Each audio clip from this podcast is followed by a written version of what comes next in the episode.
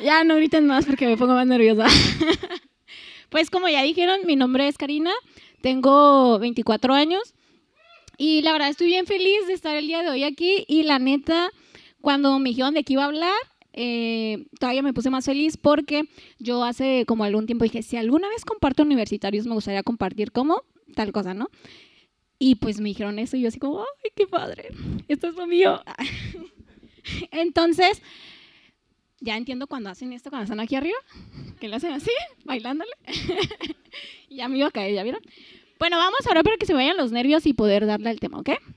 Entonces, Dios, te damos tantas gracias por este tiempo que nos permites estar aquí. Te pido que ya te lleves todo nervio, Señor, que te lleves todo mal pensamiento, toda uh, negación, todo aquello que esté estorbando para esta plática que tú has preparado para cada uno de los jóvenes que estén aquí, que abras corazones, oídos y mente para recibir el mensaje que se ha preparado. En el nombre de tu Hijo Jesús. Amén. Y ya vieron de qué se trata la serie, ¿verdad? ¿Cómo que no? Está en Instagram. Se llama Más que un Gracias. Y ya saben que este es el mes de Thanksgiving. Entonces, ¿cuántos de aquí festejan Thanksgiving? Ay, muy gringuitos, ¿no? Muy gringuitos. Pero la verdad es que es una tradición que está padre habérsela copiado a Estados Unidos. Digo, sé, creo que hay una historia muy fea por detrás, ¿no? Pero está padre como, como esa, tomarte este tiempo, ¿no? Para estar con tu familia y dar gracias por aquello que has recibido. Y pues hay muchas cosas en nuestra vida por las que podemos agradecer, pero um, para introducirlos, uh, como ya les dije, mi nombre es Karina, tengo 24 años y soy contadora de profesión. Por eso dijo Leslie que mis memes nadie los entiende, porque son memes de contaduría, pero son bien chidos. Entonces, um, hoy yo les voy a hablar sobre provisión. Y la neta está bien chido porque yo puedo decir con mucha certeza que Dios me ha dado muchas cosas, pero algo en lo que Él ha sido súper fiel conmigo es en provisión. Y te voy a contar por qué. Te dije que tengo 24 años. Uh, hace cuatro años yo me fui a vivir sola. ¿okay? Estamos hablando de que yo tenía 20 años y me salí de mi casa con tres cosas. La primera, toda mi ropa, porque dije, esta la compré yo, esta me la llevo yo. Entonces, o sea, muebles, cualquier cosa que mi mamá hubiera comprado, dije, no me la voy a llevar. Quiero empezar yo desde cero, ¿no? Pues la segunda cosa fue mi finiquito, porque cambié de trabajo, entonces lo que me dieron, ¿no? Que tampoco fue tanto, pero, pero. Y la tercera fue con demasiada fe, porque neta yo creía que con lo que me habían dado iba a poder comprar que el sofá, que la mesa, que la cama, que, ah, no, que mi casa iba a quedar de lujo. Y pues no, no fue tan, tan fácil como yo me lo imaginé. Pero, um, como les dije, yo tenía un finiquito. Entonces yo tenía una semana trabajando en algo que estaba relacionado con mi carrera. Y yo seguía buscando así casitas, ¿no? Departamentos que cuesten mil pesos al mes. Pues no, no. Y yo así de que, bueno, este, una casa chica, bueno, ya he perdido un cuarto, dije, o sea, lo que sea, pero que me pueda ir. Y, y no encontré nada, pero encontré como el nuevo, el nuevo trabajo y luego ya está en los primeros días de mi trabajo cuando no tienes nada que hacer porque te están capacitando y luego no tienen tiempo para capacitarte y te dicen como, pues haz algo ahí por mientras. Yo seguía buscando departamentos que tres mil pesos al mes, pues yo no podía pagar eso. Entonces encontré uno a cinco minutos y dije yo, ay, qué chido. Y ya fui y ahí se fue todo mi finiquito y no sé qué. Y como yo les dije, pues yo tenía demasiada fe y un finiquito y casi de nada, ¿no?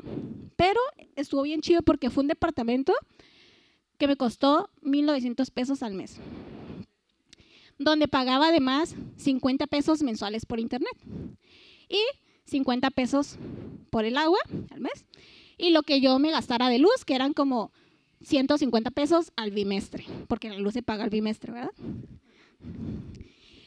Pero yo ganaba mil pesos a la semana.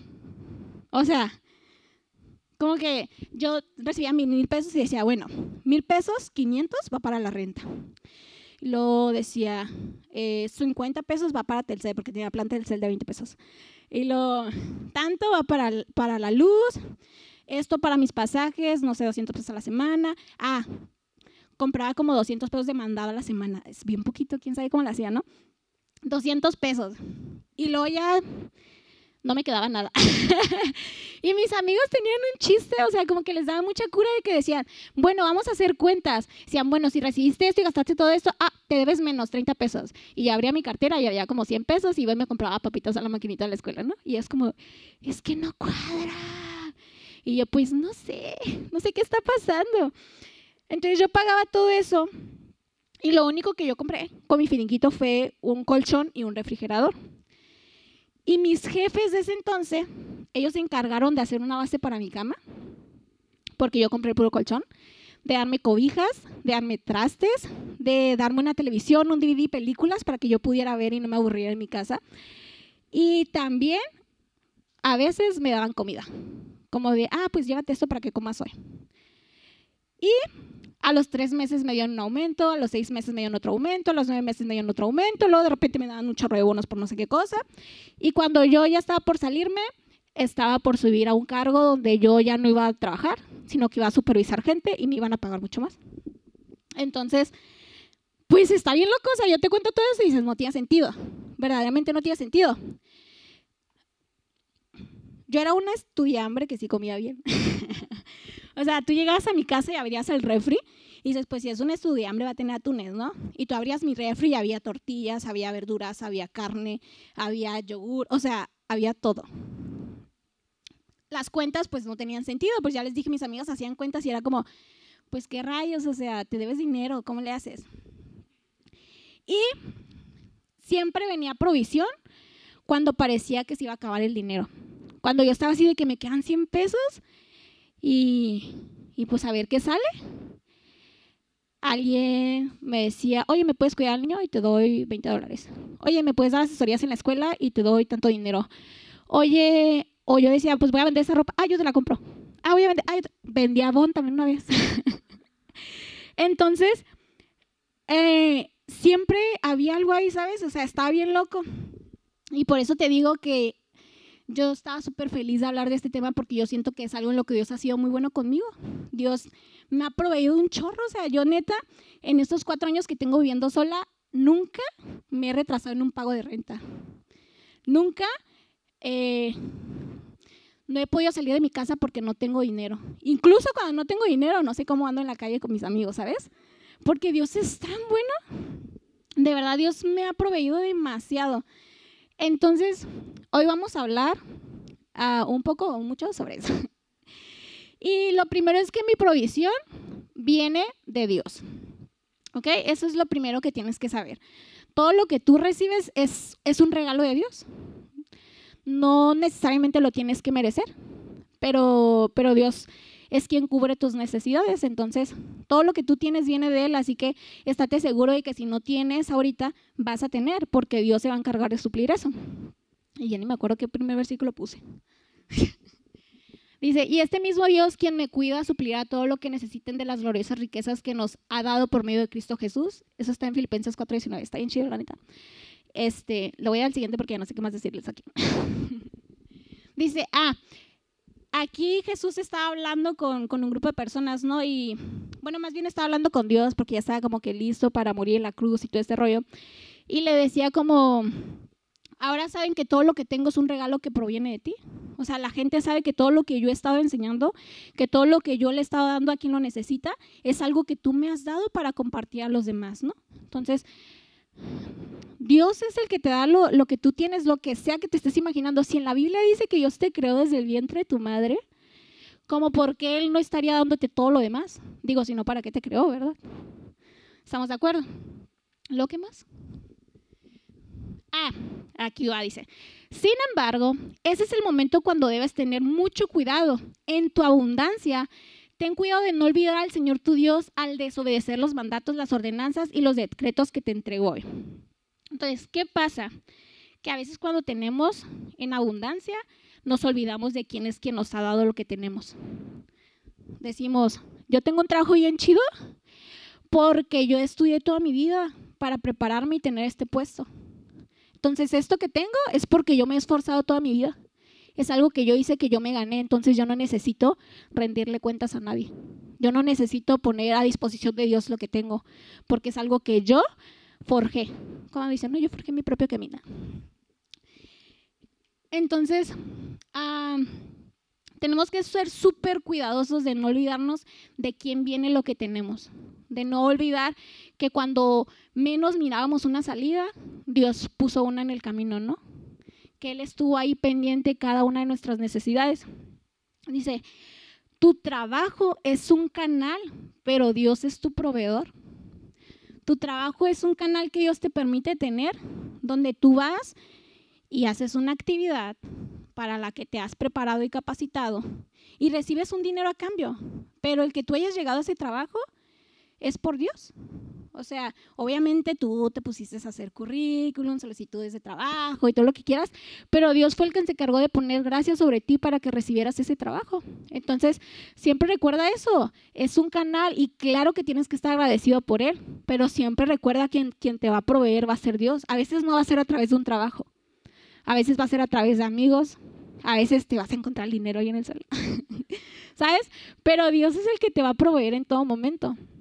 Entonces, ¿qué más? Mi provisión es suficiente y más.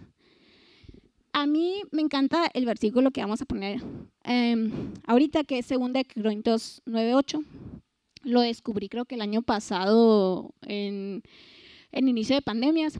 Y se me hace bien padre porque dice, Dios proveerá con generosidad todo lo que necesiten, entonces siempre tendrán todo lo necesario y habrá bastante de sobra para compartir con otros. Entonces, Dios te quiere dar todo lo que tú necesitas, pero también te quiere dar más para que tú puedas ayudar a los demás. O sea, no sé, un ejemplo, muy contadora, ¿no?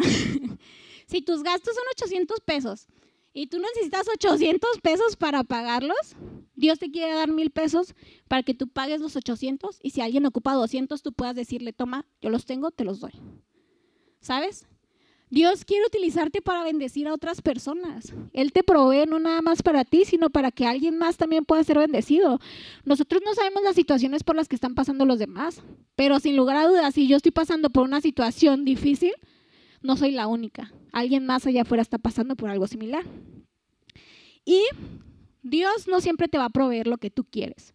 Tú puedes querer un carro, tú puedes querer una casa, tú puedes querer un perro que está bien caro, tú puedes querer los tenis que acaban de salir de Adidas, de Nike, tú puedes querer un viaje, pero Dios te va a proveer lo que tú necesitas. ¿Qué es lo que necesitas realmente? Yo me acuerdo que yo llegué a escuchar como, es que Dios me proveyó un carro, ¿no? De, una persona y yo decía, no manches, qué chido, mi Dios nunca me ha proveído eso. o sea, mi carro yo me lo compré, a mí nadie me lo dio. bueno, me lo dio Dios, ¿no? Aclarando. Pero no vino alguien y me dijo, oye, toma, necesitas un carro, es todo tuyo. Pero sí me han dado otras cosas, ¿no? Dios me ha dado lo que yo necesito, si a lo mejor yo estaba por no tener dinero para comprar el mandado, Dios me dio el dinero que yo necesitaba para comprar el mandado. Entonces no se trata de qué es lo que yo quiero, sino de qué es lo que necesito. Y ahí Dios es un Dios proveedor. En cuanto a tus necesidades, Él siempre las va a cubrir. Lo que quieres no siempre va a ser posible. A veces sí. Va a decir, ah, pues un detallito, no un cariñito, aquí se lo merece mi, mi hijo mi hija. Pero no siempre, pero tu necesidad siempre va a ser cubierta. Dice, y también tenemos que recordar que Dios no es un Dios de, poquito, de, bueno, te voy a dar así una pizquita y ya, ¿no? Sino un Dios de abundancia. Y como es un Dios de abundancia, Él tiene lo suficiente para darte abrazos abiertos. A lo mejor no te va a dar abrazos abiertos porque no estás listo para administrar lo que te va a dar. Pero sí te puede preparar y capacitar para en algún punto de tu vida darte lo suficiente para poder ayudar a otras personas. Entonces, pues primero esas dos cosas, ¿no? Mi provisión viene de Dios y mi provisión es suficiente y todavía más. Ahora, aquí viene la parte chida. Pues la serie está enfocada a la gratitud, ¿no? A dar gracias por lo que tenemos. Entonces, ¿cómo puedo agradecer yo por la provisión que Dios me ha dado? Lo primero es siendo de buen testimonio. Y ya suena bien, suena bien intenso esto, no. Pero esto no es más que ser un buen administrador de los recursos que se te han dado. Si yo tengo un dinero, no lo voy a malgastar, así como de que, me llegaron 200 pesos, Hay un meme por ahí, no sé si no es de contadores, no sé si lo han visto, que dice como que, ay, tengo 200 pesos, le debo 200 a la Coppel, ay, está esta cosa en 200, ah, pues esta cosa, ¿para qué voy a pagar mis deudas? Si me puedo dar un gustito ahorita, ¿no? Entonces, no, Dios no quiere eso, Dios no quiere que recibas y te lo gastes así en lo primero que se te venga a la mente. Dios quiere que seas capaz de tener una salud financiera de que puedas administrar de una manera correcta tus recursos y que no andes después preocupado porque resulta que le debes a 20 personas porque sí tenías para pagarle, pero decidiste que mejor te querías comprar, no sé, a lo mejor te querías ir al hotel más caro o al restaurante más caro, ¿no? Ok, ¿me ayudas con el primer? Este versículo, yo a veces soy un poco ñoña. Lo tengo pegado ahí como en, en mi lapicero en la oficina porque dije, es que a veces yo puedo llegar a ser muy perezosa, así de que tengo mucha flojera y como sé que puedo hacer las cosas rápidas, pues entonces me voy a poner a hacer nada como media hora, ¿no? Pero dice, trabajen de buena gana en todo lo que hagan, como si fuera para el Señor y no para la gente. Entonces, cada vez que tú pienses de que, ah, pues tengo 30 minutos donde en 5 minutos hago el trabajo y puedo descansar 25, recuerda y piensa como, ¿así trabajarías para Dios? Si Dios te dije ahorita como, oye, necesito que hagas esto, tú dirías como, no, pues dame 20 minutos Dios y ahorita comienzo. O lo harías ya. Definitivamente lo harías una vez y terminarías y Dios, ¿qué más puedo hacer? ¿En qué te ayudo? Ahora, ¿qué necesitas? Y en el trabajo no somos así. No vayan a decir que ustedes sí y que yo soy la única que no es así. es de que terminas y ya estás como, ¿y ahora qué hago? Ah, voy a ir al baño, voy a ir al baño y me voy a durar 10 minutos ahí, me voy a echar un sueñito. Y ahorita regreso a seguirle trabajando, ¿no? ese es un clásico, ese es un clásico. Pero no, Dios quiere que trabajemos de buena manera como si Él fuera nuestro propio jefe. Y Él es nuestro jefe, Él es quien ha designado a las personas que están arriba de nosotros en nuestro trabajo, no están ahí por casualidad. No fue porque alguien dijo, bueno, sí, pero no, que, ah, lo vamos a poner aquí. Dios fue quien permitió que esa persona estuviera ahí. A lo mejor quería trabajar con tu carácter. A lo mejor te dio cuenta que, que tú te creías que lo sabías todo. Y dijo, no, te voy a poner a alguien para que te enseñe que siempre puedes aprender de alguien más. Entonces, sé buen testimonio. El trabajo que te pongan, hazlo bien.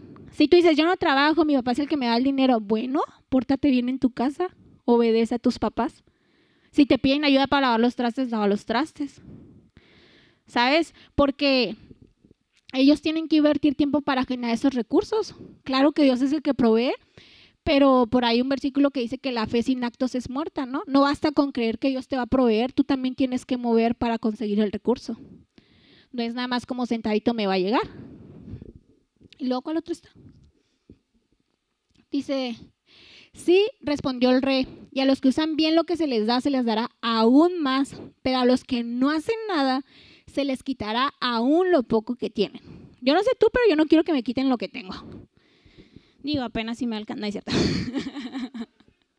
pero de verdad, o sea, si apenas estás recibiendo y no sé, te están dando 100 pesos a la semana, ¿no?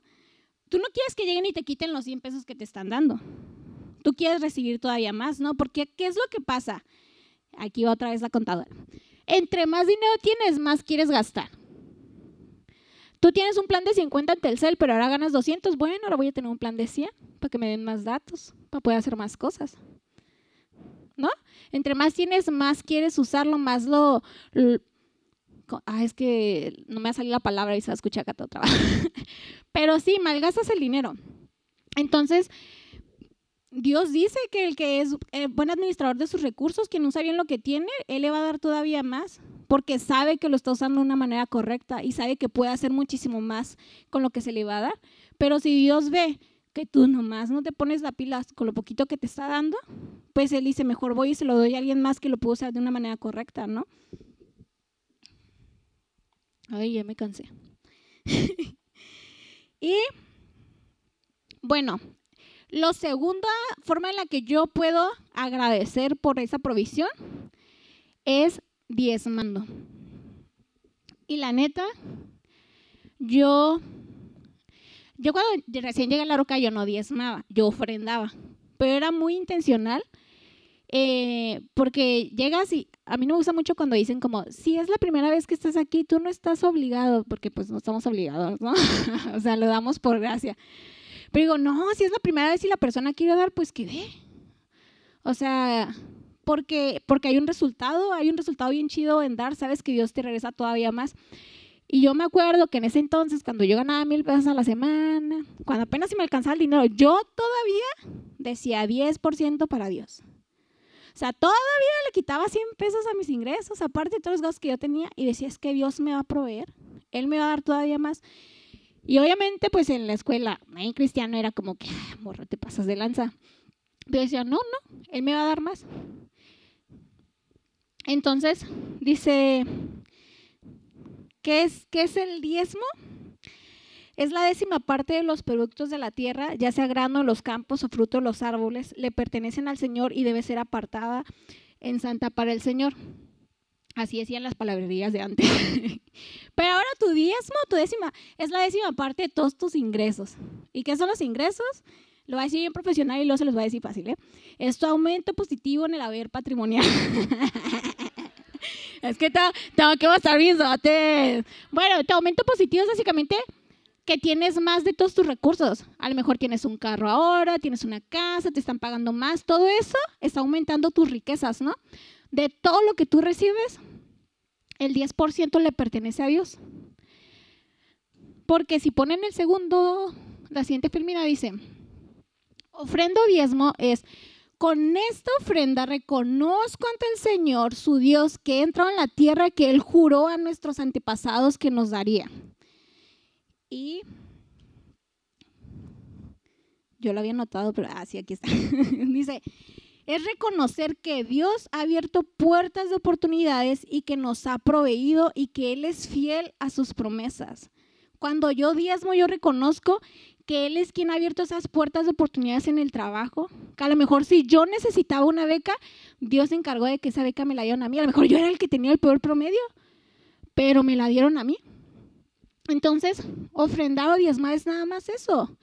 Es reconocer que Dios es quien se ha encargado de abrir esas puertas, que Él es quien me ha proveído en todo momento cuando yo lo he necesitado y que Él es fiel a sus promesas. ¿Por qué? Porque la Biblia Él promete que va a cubrir todas nuestras necesidades. Entonces, el 10% de tus ingresos es de todo lo que recibas.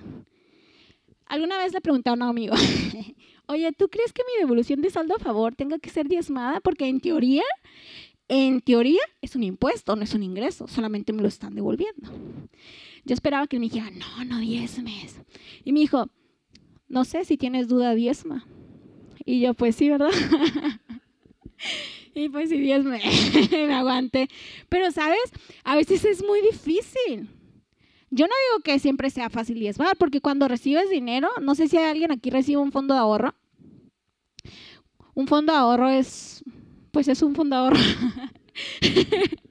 es un ahorro que vas haciendo en tu empresa y si tú pones 100 pesos, tu patrón pone otros 100 pesos, ¿no? Entonces, al año, hay cuenta que puedes recibir, no sé, 20 mil pesos, 30 mil, 40 mil acá, ¿no? Y están libres de impuestos, o sea que cuando te la dan no te, no te quitan nada, te lo dan íntegro ahí, ahí, sí pesa. Así como que si sientes el de, pero o sea, que Dios quiere que yo diezme de esto. O sea, pues ya me lo estaban descontando, ¿no? En teoría, ya me lo habían dado. Y ahí cuesta, porque ya no es lo mismo que vayas y digas, pues voy a dar 10 pesos, 100 pesos, a que digas, voy a dar 3 mil pesos. Y dices, 3 mil pesos, con 3 mil pesos me puedo comprar unos tenis, puedo comprar cortinas, puedo pintar la casa, puedo hacer muchas cosas, pero con esos tres mil pesos diezmado puedo hacer todavía más, porque Dios me lo va a regresar y me va a regresar todavía más de lo que yo ya le estoy dando. Entonces, ay, me cansé. ¿Qué dice? es que hablo mucho, oiga. no sé qué dijo, pero vas a ver. no la necesito. No la necesito. Entonces, um, neta está bien padre. De verdad, yo algo que me propuse el año pasado, así de que dije, yo voy a diezmar todo ingreso que reciba. Y así alguien llegara y me dijera, toma 1500 pesos porque sé que los necesitas, 150 son de Dios, no son míos. Ah, cuídame al niño, y te van, no sé, 400, ok, 40 pesos son de Dios, 10 pesos, ay, son 10 pesos, ni cuenta se va a dar, 10 pesos son 10 pesos, ¿sabes? Y neta, yo puedo decir que Dios me ha proveído muchísimo más todavía. O sea, cambié trabajo, me pagan más. O sea, ¿sabes? Es Dios 100% respaldándome. Entonces ahora yo tengo una pregunta. ¿Estás dando lo mínimo o estás dándolo todo? ¿Cuánto es lo que le estás dando a Dios? ¿Te estás limitando en lo que le estás dando porque crees que no es necesario? O sea, tú llegas y dices, no, pues, pues me gané mil pesos, le tengo que dar 100, pues le voy a dar 50. 50 porque pues, le estoy dando algo por lo menos, ¿no? Pero ¿por qué? O sea, ¿por qué te limitas en lo que tienes para dar? Voy a decir algo que está adelantado porque viene un poquito más adelante, ya casi va a terminar. Pero es, ¿cómo lo digo? no sé, hace rato venía pensando en esto. A lo mejor tú estás ahorrando. Está bien chido que tú ahorres. Neta, es algo súper bueno. Que tú digas, la, neta de lo que yo esté ganando, el 10% lo voy a guardar para cualquier emergencia. Voy a diezmar, o sea, 10% al diezmo, 10% emergencia, 80% gastos y pues irme y así, ¿no? Qué padre, o sea, neta es, es muy responsable de tu parte. Pero si algún día alguien llega y te dice, la neta no tengo para pagar la renta ahorita. Y tú tienes 2.400 pesos, por decir un número, ¿eh? no cuesta eso la renta. 2.400 pesos ahorrados, no se hace el de que, ay, pues, pues ojalá que consigas algo. Ojalá que, que Dios te provea. Ese es tu momento, ese es tu momento para darlo todo. Porque si es verdad, lo estás ahorrando para una emergencia, pero alguien lo necesita en ese momento. Y tú lo puedes ayudar y sabes, en algún otro momento tú lo vas a necesitar y alguien te va a venir y te va a ayudar. Entonces, ¿qué está pasando? ¿Estás dando lo mínimo así de que pues yo ya diezmé y que hay que ver? No necesito dar más o estás dándolo todo y estás ayudando a aquel que lo necesita. Y aquí hay una historia de una viuda que dice que Jesús estaba en el templo y llegaron unos ricos, ¿no? Y depositaban sus ofrendas, ya sabes. Imagínatelos acá llegando con, no sé, en su... ¿Qué carros son de los ricos? ¿Un, qué? ¿Un Porsche cuenta? Bueno, digamos que llegan en su Porsche acá y se bajan con sus tenis Gucci, sus bolsitas acá, no sé, su ropa Versace, no sé lo que ya. Y llega y da ahí, ¿no? Como, ah. Y de ahí como que, ¡pum!, no la avienta. Y dicen, no, pues ya, ya dimos, ya dimos. No se dan su 10%. Y luego llega una mujer, así como, no sé, apenas, apenas con alguna ropita, y llega y tira dos monedas. Dos monedas, ¿no? Y ellos acá como de, no, pues wow, ¿no? Pero, ¿sabes? Ellos estaban dando casi, casi que lo que les sobraba. O sea, así de que, ah, pues mira, gané mil, pero tengo que pagar 300 y luego 400 y luego 200 y lo quiero al cine. Pues 25 pesos me quedan, pues diezmo 25. Ahí te van Dios 25. Lo que me sobró es todo tuyo. Pero llega alguien que dice, la neta yo no sé cómo le voy a hacer para pagar lo que tengo ahorita pendiente, pero estos 100 pesos son de Dios. Y me faltan 50, pero Dios se va a encargar de proveer, o sea, yo le creo. Dice, les digo la verdad, dijo Jesús, esta viuda pobre ha dado más que todos los demás, pues ellos dieron una mínima parte de lo que les sobraba, pero ella, con lo pobre que, que es, dio todo lo que tenía. ¿Tú de quién crees? Suena bien intensa. que Dios va a tener un mayor cuidado o que va a estar más al cañón ahí para, para cuidarla en su necesidad gracias a Dios los de acá no necesitan tanto, la verdad. Por eso digan bien poquito. Pero en el momento en que ella necesite, Dios se va a encargar de proveer lo que ella necesita, porque ella ha reconocido que ella cree que ella tiene fe en que Dios le va a suplir su necesidad. Que eso es que a lo mejor esos 20 pesos era todo lo que tenía, pero que no importa porque esos 20 que ella ha dado, Dios le va a dar todavía más. Y el último punto es poniendo mis recursos a disposición de otros. Y está bien padre porque la neta, yo la neta del planeta, les digo que yo puedo reconocer que he sido súper proveída por Dios, pero yo sé que Dios ha usado a personas para suplir mis necesidades. Yo sé que he estado en momentos que no, pues no lo publico, ¿verdad? Y tampoco lo digo a los cuatro vientos, donde digo, ¿qué voy a hacer? Ejemplo, Ah, como a mitad de junio, yo empecé a buscar trabajo porque, pues ya ven que les digo que tenía un departamento donde pagaba 1.900 pesos al mes. Pero yo me cambié de departamento, entonces ya no pagaba 1.900, ya pagaba como tres veces eso. Entonces el salario que yo estaba recibiendo, pues ya no era suficiente para lo que ahora necesitaba pagar. Entonces dije, no, pues sabes qué, me tengo que poner a buscar un nuevo trabajo para poder cubrir todo eso. Y tú cuando vas a buscar trabajo, tú piensas que va a ser bien fácil. Así que sí, mando mi solicitud mi currículum está bien chido y ahorita me van a contratar. Pues no. Duré como tres meses y medio en entrevistas, eh, en postulaciones que no pasaban de ver mi currículum y pues no, ¿sabes? pues no, creo que no es lo que estamos buscando. Em, no sé, muchas cosas. Y la neta ya me estaba desanimando. Ya estaba así como de, pues, ¿qué voy a hacer? Ya no tengo dinero. ¿Y ahora qué hago? Se me están acabando mis ahorros. O creo que ya no tenía ahorros. y estaba, me causaba, pero no me causaba preocupación, ¿sabes? Era como que estaba esta parte de mí que estaba segura que no importaba nada porque Dios siempre me iba a cuidar y me iba a proveer. Que si Él me había proveído durante cuatro años y nunca me había faltado nada, pues ahora menos iba a suceder eso, ¿no? O sea, si no lo ha hecho antes, ¿por qué lo va a hacer ahora? Pero estaba otra, otra parte de mí que decía, mi contadora interna, bueno, mi contadora, que decía como, pues es que las cuentas no cuadran, ¿eh? O sea, es que los números no te están dando. O sea, hazle como tú quieras, cree lo que tú quieras, pero aquí no salen las cuentas. O sea, no puedes, no puedes pagar esto. Así no vas a terminar el año, o sea, no lo vas a alcanzar. O sea, ya había que yo, yo iba a pensar como, no manches, ¿para qué me cambié de departamento? Si había pagado bien poquito. O sea, ¿para qué me vine acá a, a sufrir con el cómo voy a pagar? ¿Cómo le voy a hacer para cubrir mis cuentas? Es el diablo, es el enemigo ahí. Pero me cambié porque, porque tenemos que crecer, porque tenemos que mejorar nuestras circunstancias, porque Dios no quiere que nos quedemos siempre en lo mismo, en lo poquito. Dios quiere que tengamos muchísimo más, Él quiere proveernos de lo necesario, Él quiere consentirnos también.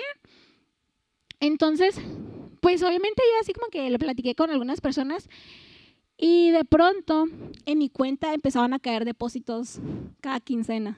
Así un dinerito extra. Y yo quería llorar. yo como que, para mí eso fue un recordatorio de Dios como de, ¿ves? Yo tengo un cuidado de ti.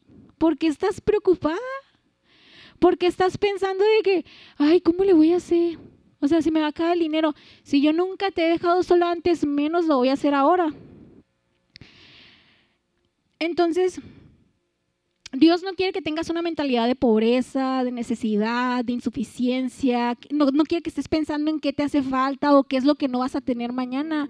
Él quiere que estés seguro y confiado en que Él es tu proveedor. Que Él va a proveer, que Él va a suplir cada necesidad que no hay nada que Él no pueda hacer porque tenemos un Dios que no es un Dios de imposibles. Para Él todo, todo, todo es absolutamente posible. Y en Salmos 23, uno ya ni ponga los versículos, ya hay que morar. Dice, el Señor es mi pastor y nada me faltará. Y ese versículo no nada más es para mí. Es para ti, es para ti, es para ti, es para ti, es para todos los que están aquí, para todo el que, que decida creer lo que Dios dice. Porque Dios dice que va a tener un cuidado de ti. Él dice, si tengo cuidado de las aves, si no tienen que preocuparse por qué van a comer, por qué van a vestir, tienen plumas, con eso dicen. Mucho menos tú tienes que tener cuidado, preocupación por eso. Si ellas que son la mejor cosa de nada, ¿cuánto no más valioso eres tú para que yo tenga un cuidado de ti y de lo que tú necesitas? Él está dispuesto a suplir todas tus necesidades. Y creo que ya aquí voy a acabar, entonces pónganse de pie por ahora.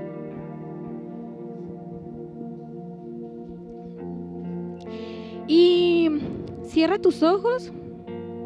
Y yo, yo la neta no sé, no sé si tú en este momento te encuentras frustrado porque a lo mejor eh, quieres estudiar, pero no tienes cómo pagar tu escuela.